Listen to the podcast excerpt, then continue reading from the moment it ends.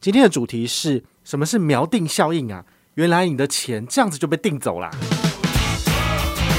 欢迎回到我们的宝可梦卡好，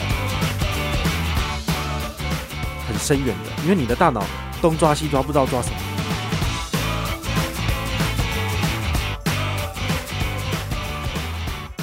嗨，我是宝可梦，欢迎回到宝可梦卡好。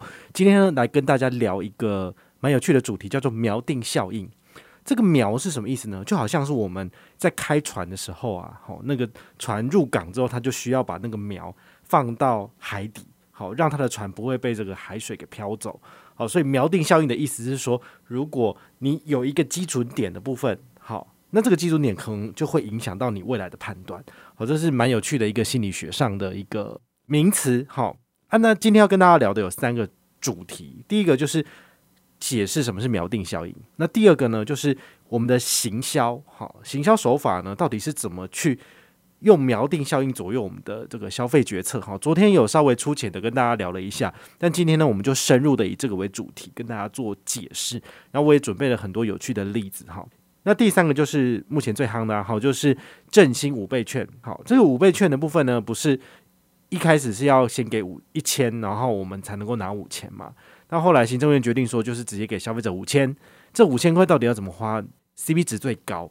那现在也有一些业者他推出所谓的额外加码，比如说台湾配说前十七万名吧，好，前十七万名加码这个八百块钱。这八百块会不会就是一个不错的锚定效应？好，就是所有的业者如果还要再加码的话，必须以八百为基准往上加，不然的话就没有人要理他了，对不对？好，所以第一家业者。打出来的这个数字很有可能就会造成所谓的锚定效应。好，我们最后来跟大家聊一下这个部分。那当然中间也有一些呃，我会穿插一些我自己个人的经验分享哦。就今天这集应该是蛮轻松有趣的。那第一个，好，我们来聊一下什么叫做锚定效应。其实啊，我们的人类大脑会针对数字特别敏感，尤其是我们针对我们比较不熟悉的东西。好，要进行购买的时候，其实你所接触掉的第一个数字对你的影响其实是很深远的，因为你的大脑东抓西抓，不知道抓什么，然后他看到一个数字，他就以这个数字为基准。好，怎么讲呢？很有趣哦。昨天讲到的这本书哈，《盲视效应》里面有提到，他说有一个案例是这个当尼尔康纳曼，哦，就是说他是一个著名的心理学家，他做了一个心理研究，又要来整人了。他设计的那套实验呢，其实就是说他请受测者来，就是接受一系列的这个问卷调查，但是呢，在开始问卷调查之前呢，他请他先随机抽取一个数字，好，他就是有一个机关，然后那个数字你按下去之后，就是随机从一到一百跳出一个数字。那大家都知道这是一个随机数，所以其实不会对你的最后的结果有所影响嘛。那他接下来就问他问题了。第一个就是他都随机问哦，比如说辛巴威人平均出国的比例是多少？那你怎么可能会知道？好，这种你不可能用数字或用常理知道的东西，你可能就随便猜了。那他想要测的结果就是，到底人会不会因为你随便抓到这个数字而有所影响？好，甚至或者问说，比如说，诶，瑞士人的平均年收入是多少啊之类的。好，那你猜到的这个数字。你说出来这个数字会不会跟于你前面这个去抽到这个数字有没有关系？好，这个很有趣。那最后数据的结果显现，就是说，如果你是抽出一个比较大的数字，那么你回答的这个估值啊，好就会比较大啊。比如说你抽到八十九，那你可能就会回答，比如说新巴未出国比例可能就六十到七十。好，你其实是会受到这个数字影响的。我们的大脑其实就是会这样做。那再来的话呢，就是如果你抽出来是比较小的估值，那你可能回答出来的数字也会比较小啊。比如说刚刚讲到这个瑞士的这个平均年收入，如果你抽到的是三十九，那你可能就会说啊，可能就是比如说呃，平均可能就是四五万美元之类的部分。好，所以这部分是蛮有趣的。好，这就是所谓的锚定效应。接下来有趣的哈，就是我们的生活周遭里面有没有什么地方是可以看到锚定效应的？呃，昨天的节目里面有讲到，比如说，呃，如果我们要买一个东西，我们在网络上看到了三个不同品牌它的数字的部分，那么你对这个东西没有概念的情况之下，好，你也不知道是什么品牌，你可能就会选择一个中间值，所以呢，最贵的那个东西可能就是一个锚定的效应。好，除此之外呢，还有我们在超市或者是在超商里面看到的建议售价，它叫做 MSRP 哈，叫做 Manufacturers Suggested Retail Price 好，什么意思？它就是给我们的心里面有一个所谓下苗的效果啊。比如说你看到一支笔，好，它卖五十块钱，那你就会觉得说，诶，有没有比这个更便宜的？所以你以这个东西为基准下去找其他的笔的时候，你找到二十八块，找到三十九块的，你可能就会选择比较便宜的笔。所以最贵的笔你不见得会买哦，或者是说你第一个看到的这个数字，比如说是呃四十块钱的笔。那你想要找好一点的，你可能就往上找，找比如说六十五块或七十块的笔，哈，就是一个便当的价格这样子。所以锚定效应其实是有差的哦，包括我们在百货公司买东西的时候，百货公司上面的标准售价其实都已经隐含了行销成本，隐含了这个店内销售要支付的这个水电瓦斯费什么的人事成本，所以它的价格不会太好看。那因为它的，因为说真的，很多东西的实际的成本没有想象中那么高。那也许只是它占整个总售价的两成到三成而已，但是中间的六成到七成是人家要赚钱的部分，好，包括就是百货公司的柜哥柜姐啊，然后还有场租的费用什么的，所以它的数字看起来会很大。那其实也代表着，其实都有议价的空间。所以它为什么百货公司周年庆还是什么特殊活动的时候，他们可以特别就是折价九折、折价八折的原因，就是因为其实。标准建议售价就是一个幌子，好，它基本上就是希望能够让你觉得这个东西有这个价值，然后呢，你就可以有折扣的时候，你就会觉得诶，很划算，你就买了。但事实上，他们还是赚钱，就是赚多赚少的差别而已。哦，就好像我们这种就是呃，通常人家说音乐听不出来叫木耳嘛，那舌头如果品尝不出味道叫什么？叫木舌。如果你平常对咖啡不太有这个敏感度的朋友。你喝小七咖啡跟喝星巴克咖啡，你可能感觉不出来。那为什么一杯咖啡三十五块跟一杯咖啡一百六，它中间差了一百多块钱，到底差在哪里？那你你觉得有差吗？也许改天真的有人去做一个测试，就是他把那个 logo 拿掉的部分，说不定你也喝不出来到底哪一杯咖啡比较贵啊。哦，其实是这样子的哈，所以这个标准售价或者说品牌它的那个魅力加上去之后，那个价格就不一样了。那再来呢，还有一个例子，我觉得蛮有趣，就是比如说你到家电行里面。然后你去买家具，比如说你要看吸尘器，那有一台比较便宜的吸尘器叫八八八八元，另外一台吸尘器，比如说戴森的，一四九九九或者是一万五一万六。那这时候你会想要买什么？你的预算可能不足的情况之下，你看到戴森，哦，原来好的吸尘器要这么贵，那你可能心里面有个底，但是你不会买，所以你反而去买次级，哈，比如说八九千或是六七千的，你会觉得说，哎呀，六千块的一样很好用，而且我省下一万块钱了，多爽啊！所以你就成交了，但是你也不知道，其实你六千多块那个中间的人事管销成本加进去，对不对？中间占的就是四千块的利润，也许它的成本就只有两千块啊。好，所以这个部分的话，就是行销它会去使用的对比的手法。你在店里面里面看到的两个或是三个陈列的商品，它的售价的部分其实都会影响到你的消费决策。你想想看，如果你去这个商家，他就是只有卖戴森的东西，那戴森的东西都偏贵。你会不会因为没有办法有其他的比较或选择，你最后就买了戴森的吸尘器？这也是有可能的。但是如果你是到不同的地方去看，然后它是有好几个不同品牌的陈列给你，你就有选择了。那有时候你就不会选择最贵的那个。好，就好像前两个月我不是有拍那个全国电子的这个冷气机的广告嘛？好，是网络广告。那我们去现场看的时候，其实不是只有。我这次用的大金，好，也有 Panasonic，也有那个 Hitachi，有好几个牌子。那每个牌子的价位其实都不一定哦，有三四万的，真的有，因为它可能针对比较大的坪数，它需要的吨位就会比较多。哦，那个当然是有差。那我这次的吨位大概是两万多到三万块左右的这个产品的价值。好，那我们其实最后是选择就是一个中价位的选择，我们不是选最贵的。但是我们也不是选最便宜的，哦，所以这个就是人类的这个你知道消费的心理学很有趣吧？好，就我自己的实力就是这样子。好，那第三个例子，在行销上面很明显的可以感受到的就是菜单。你有没有去餐厅外食过呢？虽然疫情这三个月你可能都没有出门，哦，不过呢，你自己在 Uber Eats 或 Foodpanda 上面叫菜单，你也知道嘛，上面有非常多的价格，你可能不会选最贵的，因为最贵的排餐可能三四百，你会觉得说，天哪，我是。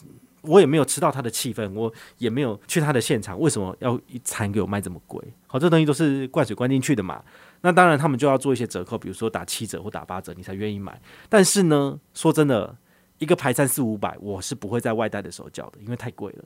所以你反而会选择次次一个等级，比如说意大利面或是焗烤，那它可能是两百出头，但是打个折变一百多，那就可以啦。好，所以我觉得这也是一个很聪明的行销手法，就是他把最贵的东西放上去，但最贵的那个不会有人点。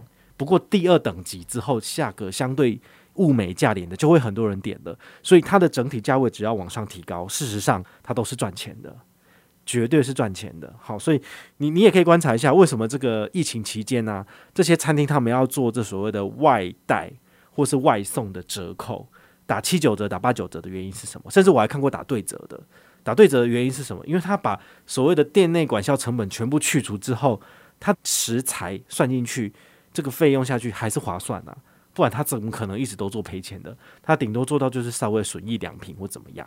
对啊，所以能够打到五折，那就代表说他其实原本的这个内用的这个价格，其实都已经包含了这么多滴滴扣扣的东西里面，这、就是他的利润啊。所以做餐厅可不可以赚钱？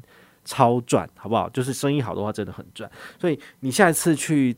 餐厅里面叫餐的时候，你可以自己再看一下这个餐厅菜单上面的数字有没有藏有这个所谓的锚定效应在里面哦，你就知道了。那最后一个的话呢，我来跟大家分享一个个人的心得，好，就是我们行销这个部分的第四个案例，好，就是 Costco 的部分。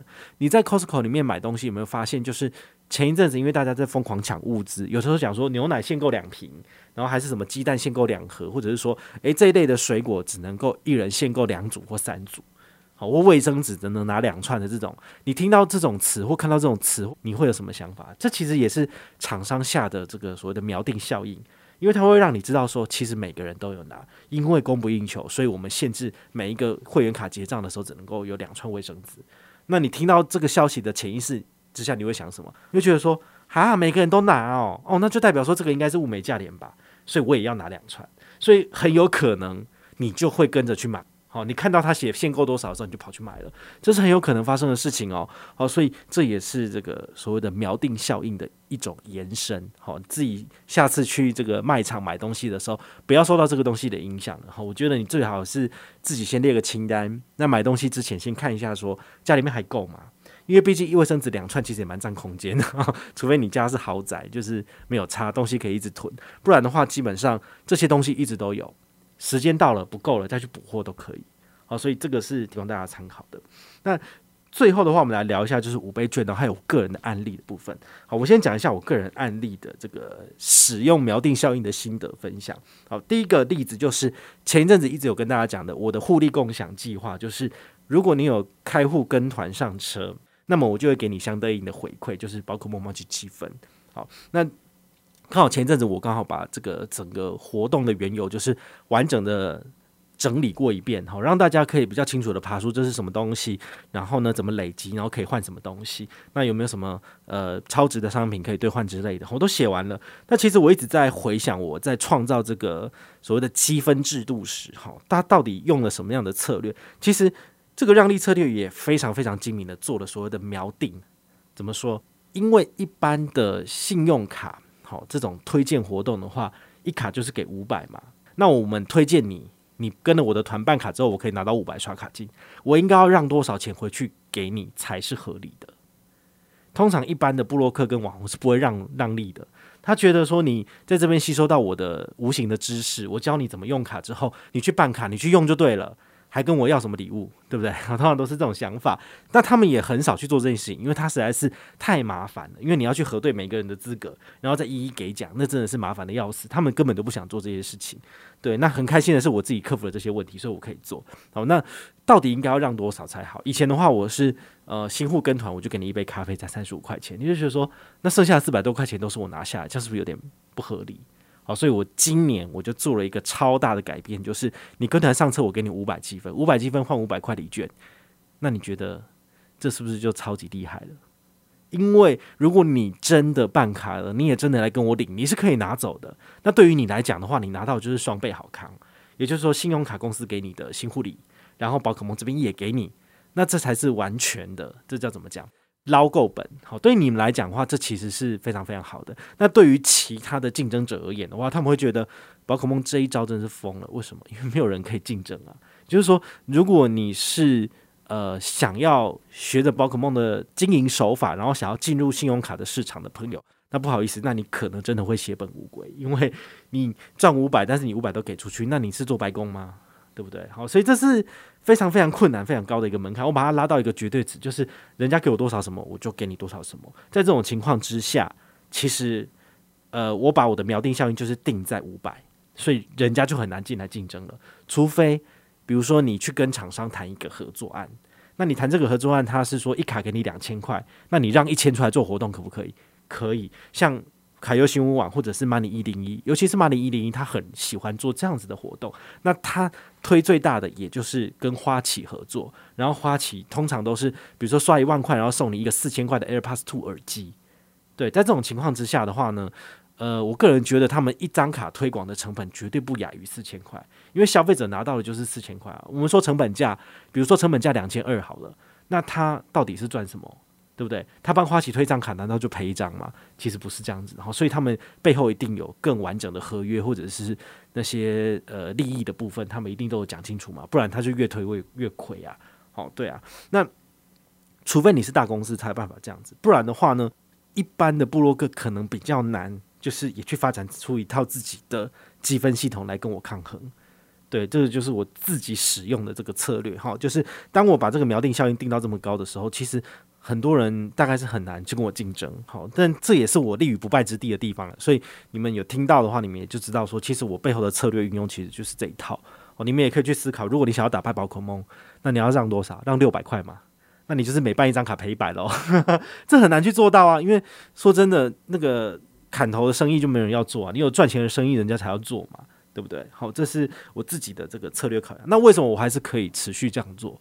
这其实呃也攸关到。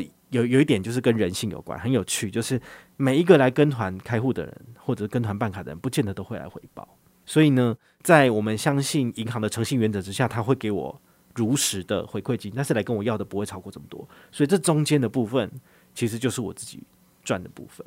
好，但是呢，如果你是呃老老实实跟团，老老实实办卡，而且老老实实来跟我要的奖品，你一毛都不会少。对，但是如果是欺骗我的部分，就是。被我抓到了，就是终生都不可能再参加我的任何活动。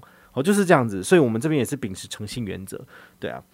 那最后的话呢，就是一开始跟大家讲的五倍券的部分。好，我们其实很多银行很多人都在等，等说政府给五千块钱，那么其他的厂商要加码给多少？像去年哦，我们的三倍券的时候，我们是拿一千出来，然后政府给两千嘛。对，那在这种情况之下的话呢，有一些行动支付希望你使用他们的平台来做消费，哦，他可以拿到你的个资，然后呢，他给你一些额外的回馈，比如说，通常像悠游付就是绑定解任务再多五百，好，就是大概是差不多是这样子。但有的比较好一点，比如说悠游付它是用敬老卡的模式，如果你是涉及在台北市的老人，好，那么你用你的。悠游卡或是呃悠游卡是一块，悠游付也是一块，用悠游付来绑定这个三倍券的时候，那么你再多一千，好，这其实多蛮多的。那很多的信用卡公司其实那个时候也是趁这一波来做一一档活动，变第四季的活动。那时候是第三季，那今年的话从十月开始大概就是第四季。好，那他们的做法可能会是绑银行的新户首刷礼，那新户首刷礼是多少？刷三千给五百，好，这是一个基本的门槛，也就是说。他这是他的苗就定在这边了。那如果你给的优惠是低于五百块的，不好意思，不会有人要参加，不然就不要办活动了。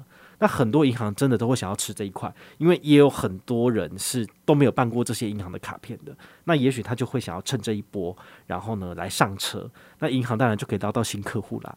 好，在这种情况之下的话呢，到底要出多少钱才好？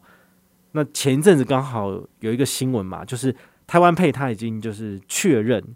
要赠送四千万的这个整个活动奖金给大家，那玩法就是你如果绑定台湾配来做振兴消费五千块钱，你可以多拿八百，这是前十七万名，然后超过十七万名之后的人呢，就只剩下五百块钱，好，就是十趴的回馈，那是三十万，那是三十三万人，所以总 total 就是五十万人，好，这五十万人的话呢，只要绑定台湾配然后来做。这个消费节任务，你就可以拿到最高总奖金四千万。